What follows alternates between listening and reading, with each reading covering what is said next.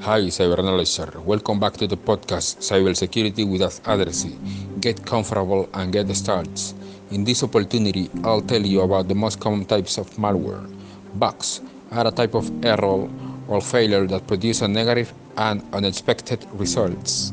Viruses are a piece of code loaded onto a system without your knowledge. The Trojan works by tricking the user into downloading it and installing malware accordingly.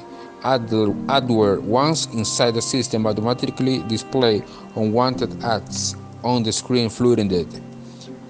The worm release on security flows to replicate and spread to other computers.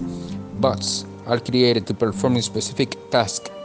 They usually send spam or are used in DDoS. The ransomware denies you access to your own files and requests an a cryptocurrency payment to return access to them.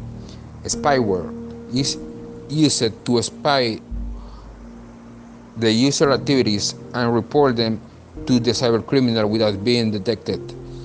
These are the eight most common types of malware. Remember, be safe when you are navigating the seas of the internet.